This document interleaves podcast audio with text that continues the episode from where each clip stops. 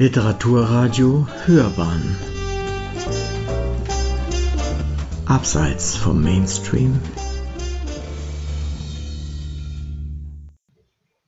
Liebe Zuhörerinnen, heute melden wir uns mal zu Wort mit einer Sondersendung. Unser Markus hat das Futurium in Berlin besucht und seine Begeisterung ist unbegrenzt.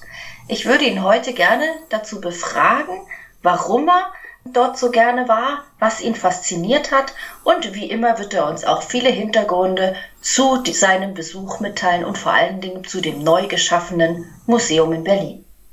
Markus, willkommen. Ja, vielen Dank, Gabi. Also zunächst mal, du hast völlig recht, mich übermannt die Begeisterung.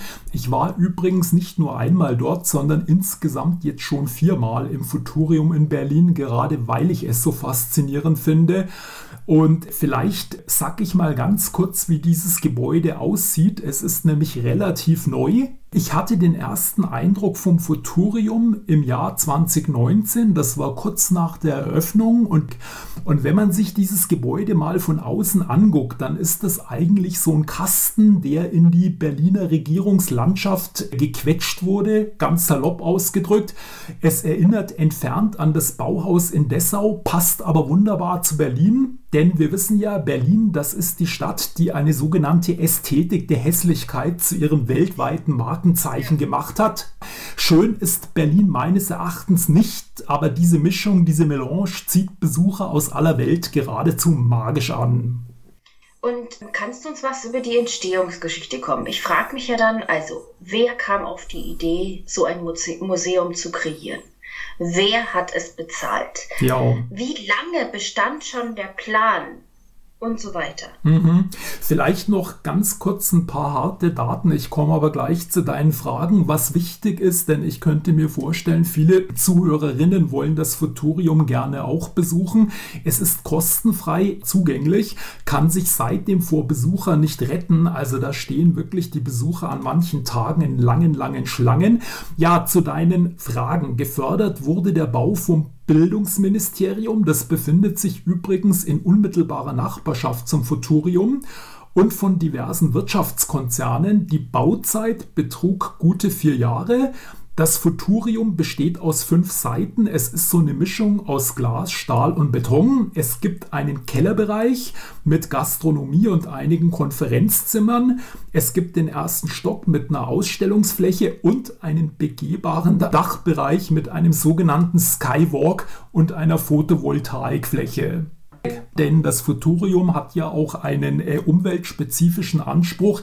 Es ist zwar nicht energieautark, aber immerhin der Ministerialbau in Berlin mit der höchsten Energieeinsparung.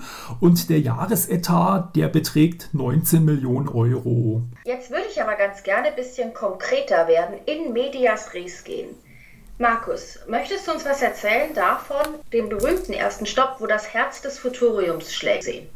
Genau, also sehr gerne. Wir haben uns ja bislang sozusagen nur mit der Schale beschäftigt. Jetzt nähern wir uns mal dem Kern. Interessant ist, gerade für eingefleischte Science-Fiction-Fans, wie wir es ja sind, die menschliche Expansion in den Weltraum spielt interessanterweise fast keine Rolle. Das ist natürlich für Science-Fiction-Fans zunächst ernüchternd. Aber, und das ist das Interessante, es gibt überall Terminals und Wissensinseln und die Inspirationen, die springenden Besucher regeln regelrecht an. Aber was sehr auffällig ist, es gibt keine stringente Gliederung. Also die Anordnung dieser Wissensinseln, die mutet zunächst mal chaotisch an. Aber du musst ehrlich sein, wie soll ich jetzt auch eine Zukunft strukturieren? Ich kann ja nicht eine Ordnung in was schaffen, was es noch gar nicht gibt. Genau. Ja, und das Futurium, meine ich, spricht ja auch nicht von Zukunft, sondern von Zukünften. Genau. Nimmt ja dieses Wort sogar ähm, im Plural war. Richtig, also ist ja eigentlich im Deutschen Unwort, dass man von Zukünften redet, aber es ist wahrscheinlich auch so deutsch, dass man eben immer gerne strukturieren möchte und alles in Schemata pressen möchte. Das verdanken wir unserem Leib- und Magenphilosophen Georg Wilhelm Hegel, dass alles in ein System gepresst werden soll. Das geht nicht, schon gar nicht bei der Zukunft, die ja völlig offen ist die große Beschleunigung ab 1800. Ich glaube, das ist ein wichtiges Stichwort. Das Futurium schaut auch etwas in die Vergangenheit. Schaut, was sich getan hat und wie die ent und, ent und entwirft daraus ja auch einen Teil des Zukunftsplans. Genau, ja, richtig. Also das ist eine ganz große Schauwand, die überschrieben ist mit die große Beschleunigung ab 1800. Das ist deshalb eine ganz wichtige Zäsur im Grunde in der ganzen menschlichen Geschichte, denn vor gut 200 Jahren wurde eine magische Schwelle überschritten. Also man kann sagen, seitdem erfolgt der menschliche Fortschritt auf sieben Meilenstiefeln. Und ich bringe mal ein paar Beispiele. 1871, der Geschichtsgeneigte weiß, da war die Reichsgründung, die deutsche Reichsgründung. Da hatte ein Geborener, also in der Zeit Geborener in Mitteleuropa, eine durchschnittliche Lebenserwartung von maximal 39 Jahren. Und man vergleiche diesmal mit heutigen Statistiken. Wir erreichen ja jetzt in Mitteleuropa langsam die 90. Dann ein weiteres Beispiel, das sehr wichtig ist, der Welthunger. Also ein Problem, mit dem ich persönlich persönlich in den 70ern doch noch sehr stark aufgewachsen bin, was ich auch als belastend empfand. Äh, der Welthunger wurde seit 1970, das ist auch wiederum so ein Schwellenjahr, dramatisch zurückgedrängt. Also 1920 bis 1970, in den 50 Jahren, starben im Schnitt von 100.000 Menschen weltweit 529 pro Jahrzehnt durch Hungersnöte. Jetzt in den 2000ern sind es noch drei. Also das ist schlimm genug, aber man sieht eben die Dimension. Ja, man. Glaub, ist uns allen bewusst, dass drei, drei zu viel sind und trotzdem noch äh, ist ein enormer Entwicklungssprung, den die Menschheit gemacht hat. Ja. Genau, und vielleicht ein drittes Beispiel, weil aller guten Dinge sind drei und dieses Mal sind es wirklich gute Dinge. Wir dürfen uns darüber freuen. Die globale Armut betraf 1820 90 Prozent der Weltbevölkerung. Übrigens auch in Europa. Also wenn man sich Bilder von London aus der Zeit anschaut, das sieht teilweise aus wie in Kalkutta. 2011 waren es nur noch 14 Prozent der Weltbevölkerung. Also man sieht, dass auch in diesem Bereich enorme Fortschritte erzielt wurden wurden. Und wir müssen da sehr aufpassen, dass es nicht wieder zurückgeht. Ja. Richtig. Aber Markus, du schilderst jetzt ein sehr positives Bild. Ich habe auch den Eindruck, dass es einfach sehr viel Bedrohliches und Bedenkliches gibt. Ja, wir haben einen Klimawandel, wir haben ein Artensterben. Ja, unsere Ökosysteme gehen drauf, wenn man es so sagt. Ja. Diese Negativentwicklungen werden die angesprochen im Futurium? Ja, die werden durchaus angesprochen. Also das wird keinesfalls ausgespart. Äh, und wir kommen auch noch im Weiteren darauf. Aber wie gesagt, ich kann nur sagen, insgesamt drängt sich mir doch der Eindruck auf, dass sich im historischen Wimpernschlag von 200 Jahren, weil was sind 200 Jahre in der Weltgeschichte, unglaublich viel zum Positiven verändert hat. Aber du hast vollkommen recht, es gibt natürlich viele negative Begleiterscheinungen. Ja, so viel dazu. Also das ist wie gesagt diese große Schauwand, die sehr interessant und sehr illustrativ ist. Und ich würde jetzt einfach mal einige Wissensinseln vorstellen, querbeet sozusagen, denn wie gesagt, man kann das einfach nicht strukturieren. Es gibt zum Beispiel eine Wissensinsel über ewiges Leben, wie genetische Baupläne verändert werden, was ja ein durchaus fragwürdiges Thema ist. Darüber könnte man trefflich streiten und diskutieren.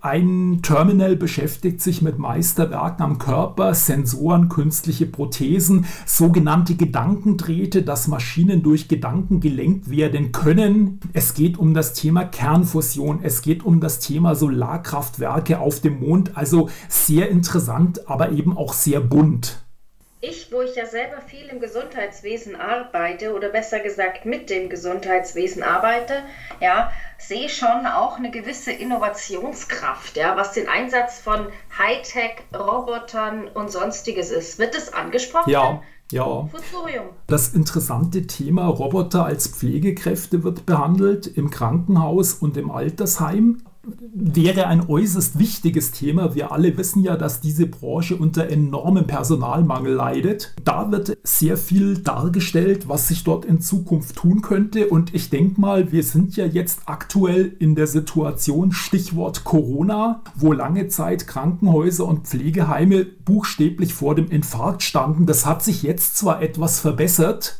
aber allein durch die Telemedizin könnte nach Aussage der Berliner Charité das Patientenaufkommen Einkommen um ein Drittel deutschlandweit gesenkt werden. Also unter Umständen könnte sich Corona, auch wenn es ja eine biblische Plage ist, hier als weltweiter Katalysator für Innovation erweisen.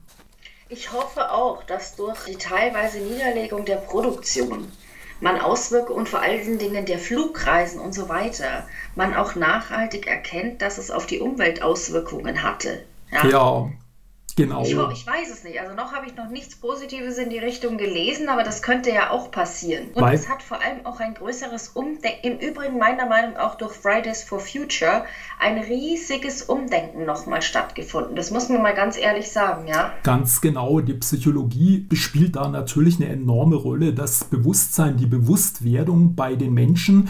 Ich bin wieder mal positiv gestimmt. Du wirst es mir verzeihen, denn wenn man sich jetzt anguckt, Corona, die Welt weltweite, die globalisierte Bekämpfung, trotz der vielen Pannen, die geschehen sind und der vielen Unterschiede, wenn man sich mal im Vergleich die spanische Grippe nimmt, die 1918, ja. also quasi 100 Jahre zuvor, extrem hohe Opferzahlen ja nach dem Ersten Weltkrieg aufgewiesen hat, dann muss man doch sagen, hat sich jetzt in der Bekämpfung, in der konzertierten Aktion sehr, sehr viel zum Positiven geändert. Allein der Umstand, wenn man während der spanischen Grippe konsequent den Mundschutz getragen hätte, hätte wahrscheinlich Millionen von Toten vermeiden können. Und es ist erfreulich zu sehen, wie diszipliniert doch die Menschheit jetzt bei dieser aktuellen Krise an einem Seil zieht. Ist es, wird es erwähnt, die spanische Grippe jetzt im Futurium? Nicht, dass ich mich erinnere. Das war so ein Gedanke, der mir gekommen ist. Also ich kann mich nicht erinnern. Möglicherweise habe ich es auch unbewusst aufgeschnappt. Mir ist der Gedanke gekommen, weil die eben quasi nun auch 100 Jahre her ist und sich damit der Vergleich mit Corona schon anbietet. Und die Opferzahlen dieser Grippe, die waren ja entsetzlich. Ich würde jetzt ganz gerne noch mal zu den positiven Aspekten des Einsatzes von Robotern zurückkommen. Mhm. Ähm, Gibt es denn noch mehr Tätigkeitsfelder für Roboter im Gesundheitssystem und gibt es vielleicht sogar konkrete Zahlen, von denen ausgegangen wird, dass sie eintreffen könnten und so weiter? Ja, also es ist so, mobile Helfer, das hatten wir ja vorhin schon, können Pfleger bei Routineaufgaben entlasten und ich habe auch kürzlich mal einen Beitrag gesehen über ein Altersheim in Deutschland, wo schon immer so ein kleiner Roboter am Gang rumflitzt, rumrollt und dort die, die Medikamentenrationen verteilt. Also das ist für die Pfleger schon eine wesentliche Entlastung. Das wird man sicherlich perfektionieren können. Es ist so, dass Menschen natürlich im Alter Pflege brauchen. Wir werden alle älter, das hatten wir ja schon eingangs, wir bleiben aber auch länger fit. Also von daher, ja, es wird spannend, inwieweit man hier die Altenpflege auf Roboter delegieren kann. Eins steht zumindest fest, kreativ und flexibel sind Roboter nicht. Also was jetzt den menschlichen Gedankenaustausch angeht, da stellt sich eben die Frage, werden wir dann immer fauler oder werden wir immer kreativer oder bedingt vielleicht das eine das andere? Ja, und wie viel Kreativität bleibt noch übrig, je mehr man es gewohnt ist, die Arbeiten outzusourcen? Ganz genau. Elektronisch vorprogrammierte. Das werden spannende Zukunftsfragen. Und, und sind dann nicht die Kreativen diejenigen, die die Geschicke lenken und leiten? Ja. Und es werden aber immer weniger. Da müssen wir echt aufpassen, auch finde ich. Ja, wobei ich bin wiederum positiv gestimmt. Du siehst, ja. ich kann es einfach nicht lassen. Ich glaube schon, dass der Mensch an sich unter Faulheit leidet und letztlich wird Faulheit in den meisten Fällen doch immer in Kreativität gewandelt werden. Aber das sind sicherlich spannende Fragen, wie man das mehr an Zeit, an Freizeit Freizeit dann auch produktiv, kreativ nutzt. Markus, es gibt noch ein anderes Thema, was für mich ein entscheidendes ein Thema ähm, für die Zukunft ist, also für mich als Laien und was mich seit meiner Jugend schwer beschäftigt. Und das ist schlichtweg Atomenergie. Was machen wir mit der Atomenergie? Die ja, also meiner äh, bescheidenen Meinung nach, ist ja nach wie vor die Endlagerung des radioaktiven Materials gerade nicht geregelt und es passieren auch immer wieder Atomunfälle. Wird das angesprochen? Ja, ja, doch, sehr wichtiges Thema und das hat dort auch einen sehr großen Bedeutungsgehalt im Futurium. Zunächst mal, ja, es ist richtig. Also die Atomkraft, das war ja in den 50ern ungeteilte, riesengroße Begeisterung, auch wenn Hiroshima und Nagasaki gerade erst ein paar Jahre her waren.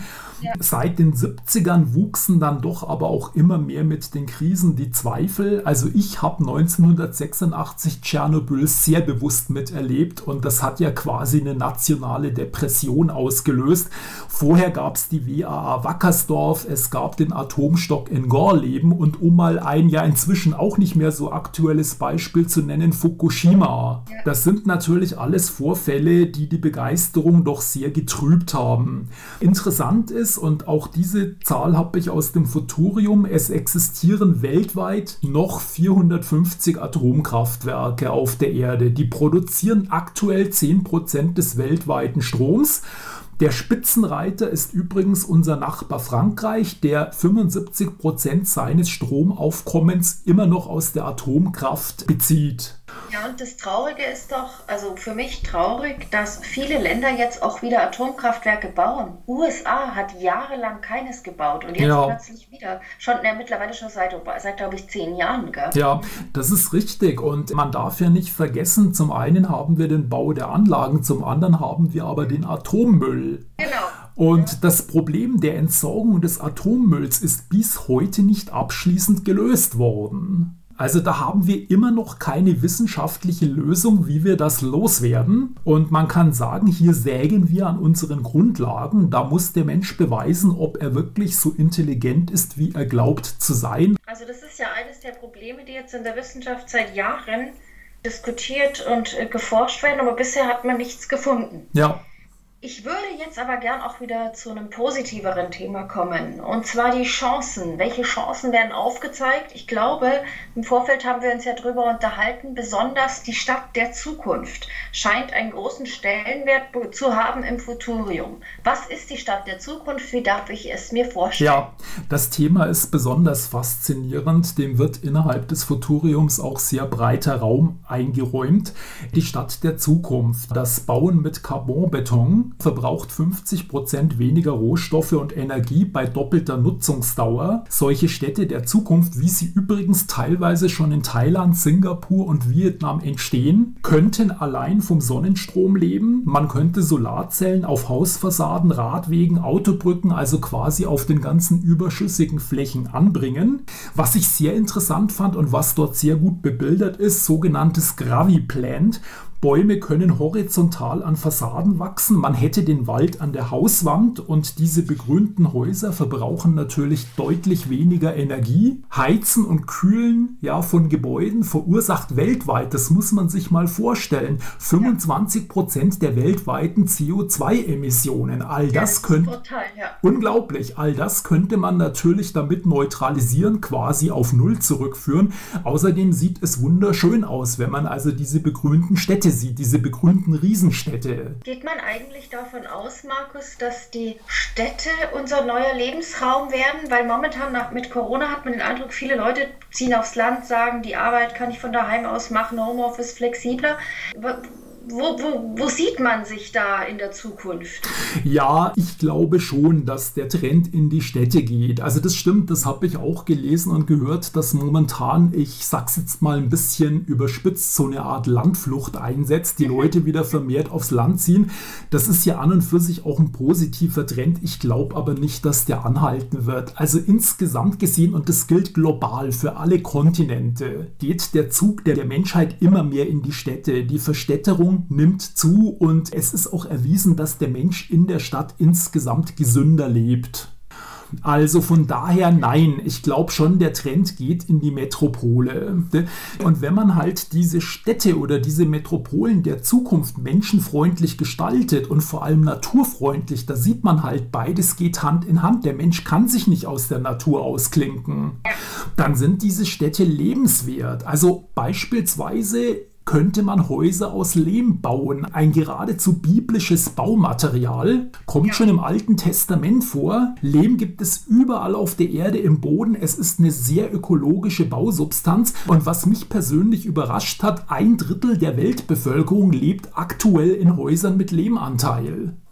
Oder Häuser aus Pilzen, das ist ja auch ein Gedanke, mit dem man sich zunächst mal nicht anfreunden möchte.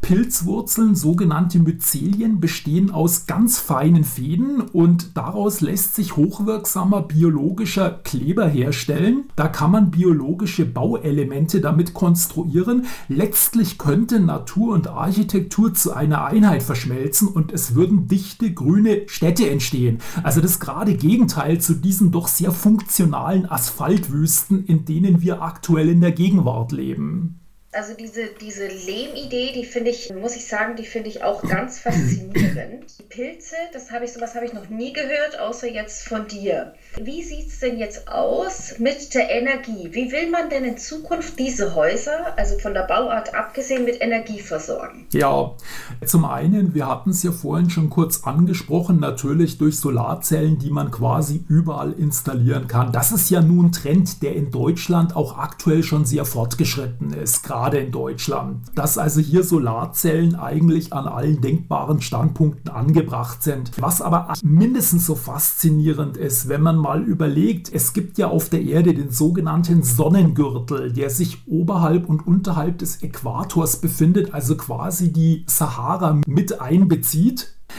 Und der ist hochgradig interessant, denn Energie lässt sich eben in der Wüste gut gewinnen, auch sehr gut abspeichern, nämlich in riesigen Behältern mit flüssigen Salzen. Das sind quasi flüssige Batterien, kann man verlustfrei diese Wüstenenergie abspeichern. Und erste Anlagen existieren schon seit 2009, also dieses Projekt Desertec, was ja hin und wieder mal in der Tagespresse so aufscheint, im nordafrikanischen Raum ist schon relativ weit gediehen.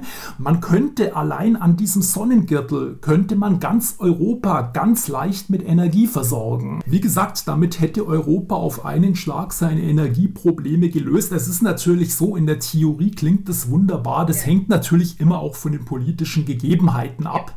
Äh, diese Länder sind ja teilweise auch politisch instabil. Genau, und wir wollen uns nicht in Abhängigkeit begeben. Richtig, genau. wir wollen aber auch keine Neokolonialpolitik betreiben. Die Zeiten genau. sind vorbei.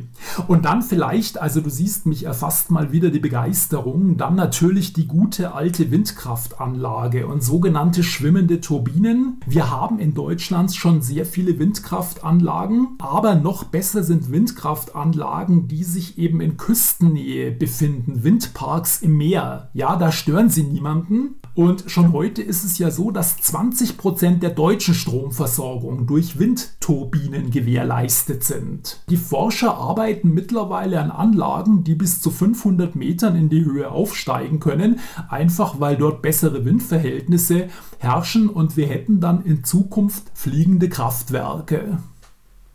Das habe ich auch mal gesehen und dann würde auch diese ästhetische Frage, die sich ja leider auch viele Leute stellen, würde damit geklärt sein.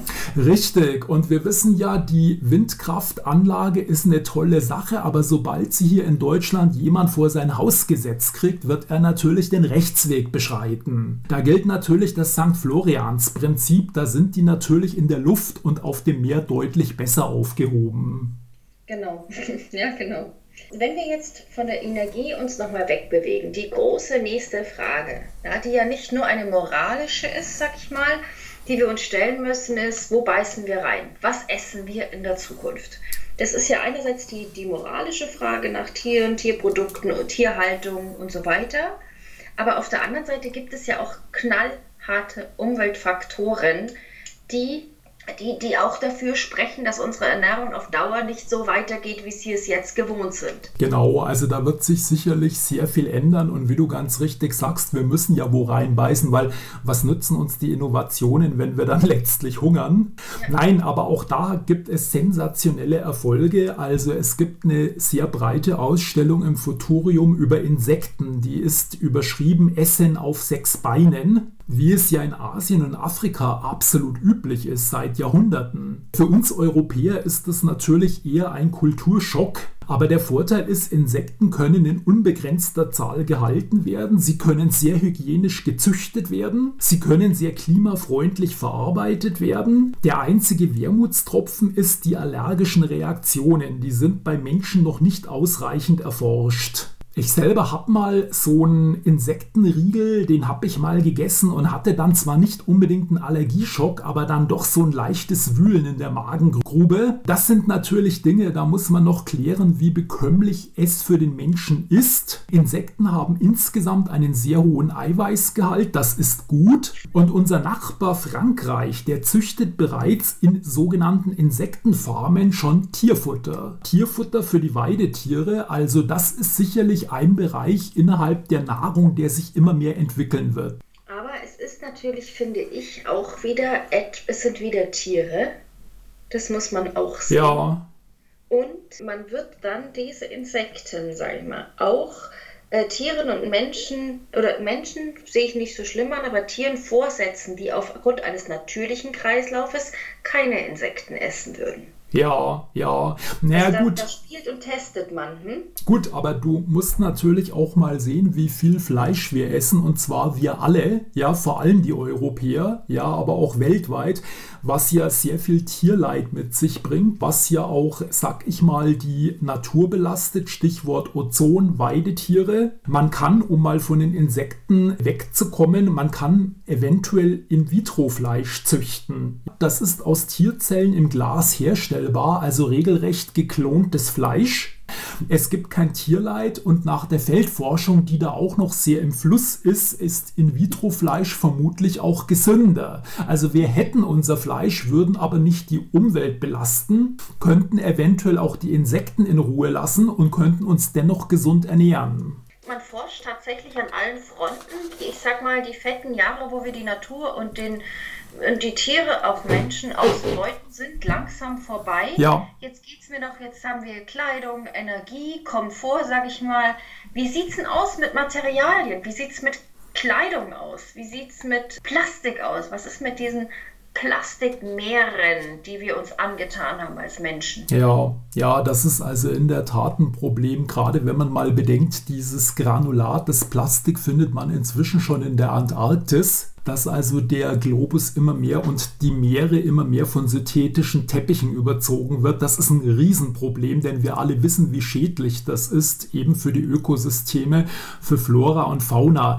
Da gibt es natürlich im Futurium auch einen interessanten Terminal, eine Wissensinsel namens Stofflager Natur. Da wird gezeigt, wie man in Haus halten, Müll umwandeln kann und zwar mit also den eigenen Hausmüll mit den Möglichkeiten des 3D-Drucks. Man kann Hausmüll verarbeiten per Knopfdruck zu Gebrauchgegenständen. Das können Möbel sein oder Kleidungsstücke oder auch Handyhüllen. Das wäre mal die eine Möglichkeit, wie man dem Plastik etwas entgegensetzen könnte.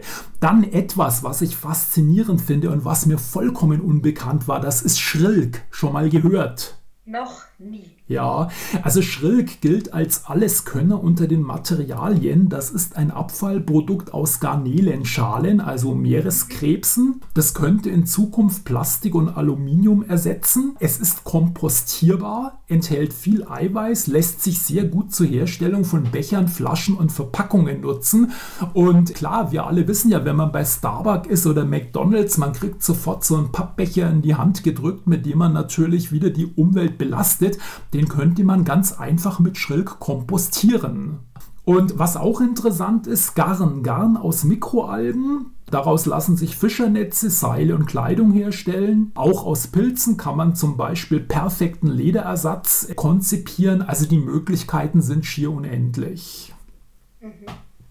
Und dieses Schrilk, das habe ich richtig verstanden, wird nur aus den Schalen gemacht. Ja? Genau. Das heißt von, von Schalentieren, von Meeresfrüchten. Früchten. Genau. Sozusagen. Von Garnelen, damit man auch andere. Also müsste man die Früchte züchten, dann essen. Weil die bleiben ja übrig und aus den Schalen kann man die Materialien machen. Genau, und wie gesagt, dieses Schrilk ist praktisch ein Abfallprodukt. Also das kann man dort verwenden, ja, und es ist eben höchst umweltfreundlich. Mhm. Interessant. Sehr viele Erfindungen, wenn man jetzt nochmal zu dieser Innovationskraft kommt, sind ja nicht auf, man hat ein Ziel und forscht dorthin, sondern es sind Zufallsfunde gewesen. Ja. Und ähm, wird also wird darüber berichtet, wie viel tatsächlich Zufallsfunde sind, wie viel die Menschheit bisher erforscht wird. Mir geht es jetzt ein bisschen um das Thema, also wirklich Intelligenz. Sind wir intelligent genug, um mit diesen Herausforderungen, die uns gestellt werden, umzugehen? Und wie ist der beste Weg dorthin zur Forschung? Ja. Was sind die meisten, ich sage die besten Ergebnisse oder die bestverwendbarsten Ergebnisse? Mhm. Auf welchen Wegen kommen die zustande? Genau, also wie gesagt, das Thema Erfindungen bzw. Entdeckungen, da ist es in der Tat so, so, dass die Menschheit in vielen Fällen Kommissar Zufall die Erkenntnis verdankte, einfach weil irgendjemand mal die Augen offen gehalten hat und plötzlich führte ein ganz alltäglicher Vorgang zu einer völlig neuen Einsicht oder es gab gar eine technische Gezeitenwende. Es gibt im Futurium ein Terminal, eine Wissensinsel, die sich damit beschäftigt. Da werden diese Zufallsfrüchte natürlich nur exemplarisch vorgestellt.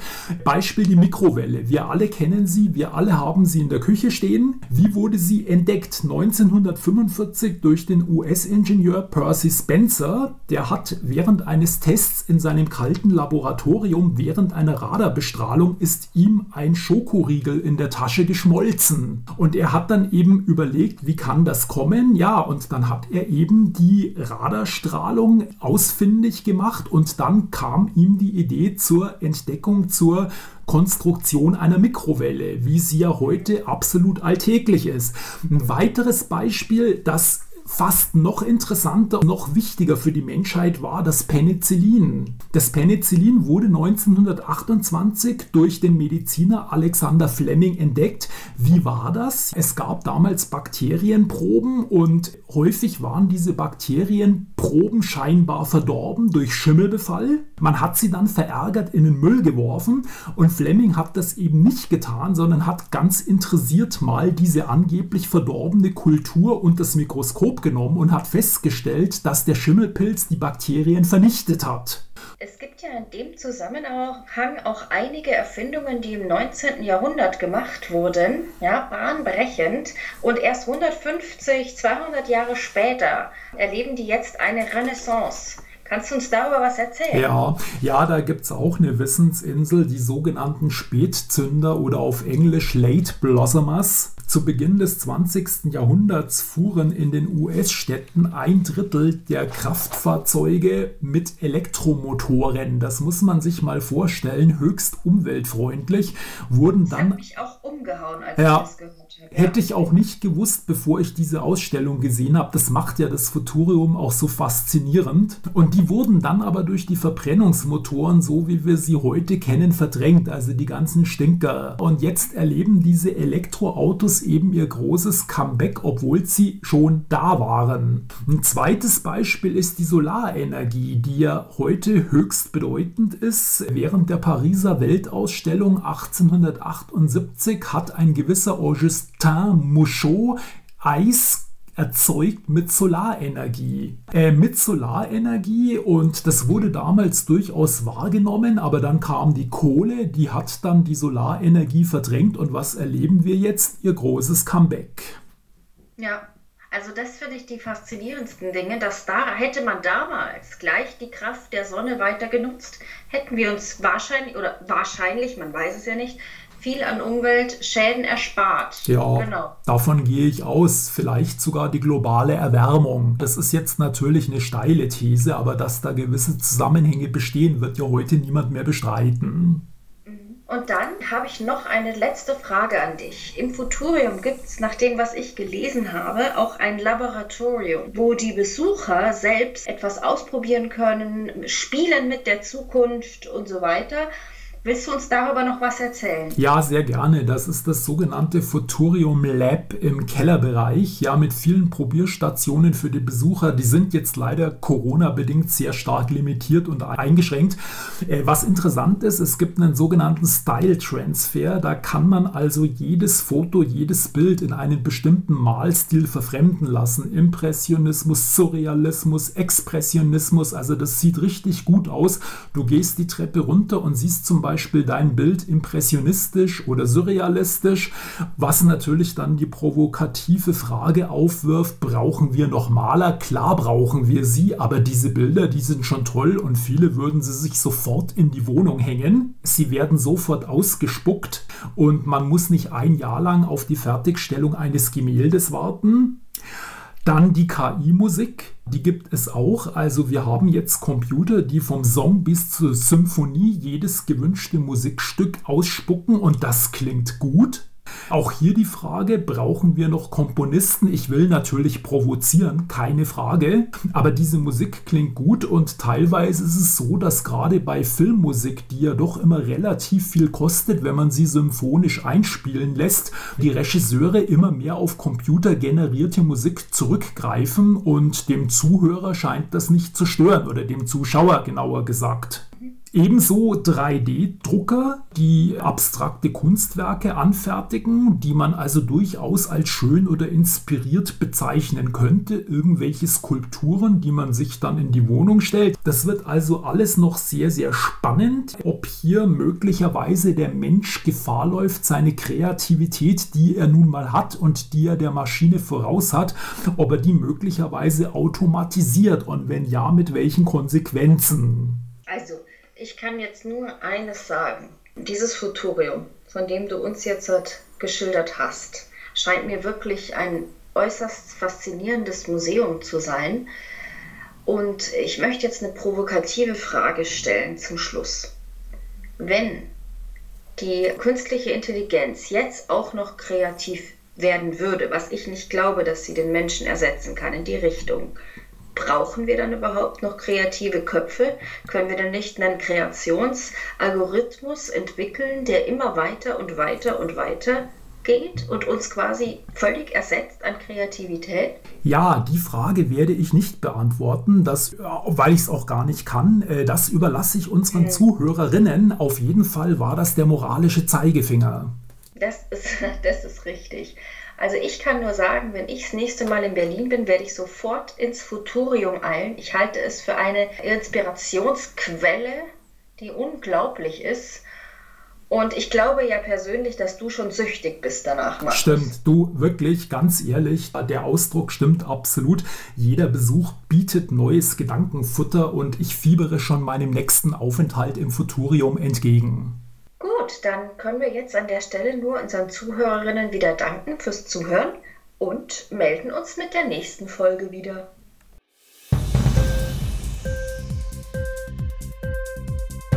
Hat dir die Sendung gefallen? Literatur pur, ja, das sind wir. Natürlich auch als Podcast. Hier kannst du unsere Podcasts hören. Anchor, Spotify, Apple Podcast, iTunes Google Podcasts, radio.de und viele andere mehr.